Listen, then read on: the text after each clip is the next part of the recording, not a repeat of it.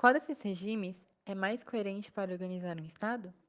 Dentre esses quatro regimes, o mais coerente para se organizar um Estado seria o neoliberalismo, por defender uma menor intervenção do Estado, diferente do estado de bem-estar e do socialismo, o que, como já citamos antes, dependem de governantes justos e bem intencionados para funcionar, o que é algo muito difícil de ocorrer, já que na maioria das vezes o poder corrompe esses governantes.